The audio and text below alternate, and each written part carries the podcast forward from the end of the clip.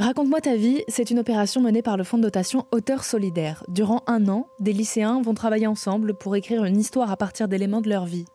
Un travail pour lequel ils sont aidés d'auteurs comme Véronique Essaka de Kerpel, qui a accompagné une classe de première du lycée Georges Brassens d'Evry-Courcouronne dans l'Essonne. Pourquoi vous avez rejoint l'aventure, Parce que je crois que c'était un appel à projet. Oui, bah par défi, euh, même si j'ai un peu l'habitude de faire ce type de projet.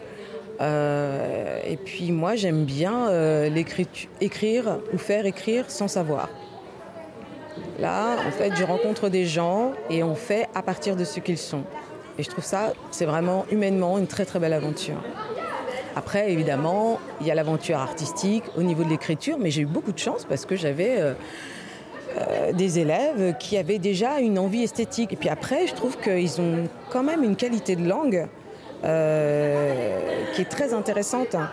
Alors oui, des fois, on, écorne un tout petit peu euh, euh, des, comment dire, négations, quelques règles de grammaire ou, comment dire, des éléments de syntaxe. Mais finalement, il y a une poésie qui, qui sort de leur langue et qui, qui est quand même très chouette. Quoi. Merci beaucoup. je vous en prie. Ces textes, pour la plupart engagés, sont ensuite adaptés en podcast, chansons ou courts-métrages.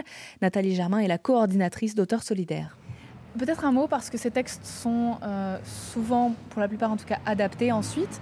Euh, pourquoi passer de l'écriture au podcast ou au court métrage euh, parce que c'est peut-être une façon de, de voir le texte qui parle davantage aux jeunes. Et puis c'est tout l'intérêt du, projet de partir d'un texte et puis de le, de le transformer, de l'adapter. C'est une autre forme d'écriture. Donc en fait c'est un projet où il y a euh, deux temps d'écriture. Le premier celui du récit, le second celui de l'adaptation et puis ensuite un temps euh, très opérationnel de création de, de l'œuvre. En plus des Hauts-de-France, de l'Auvergne-Rhône-Alpes et maintenant de l'Île-de-France, l'opération Raconte-moi ta vie arrivera l'année prochaine en Nouvelle-Aquitaine.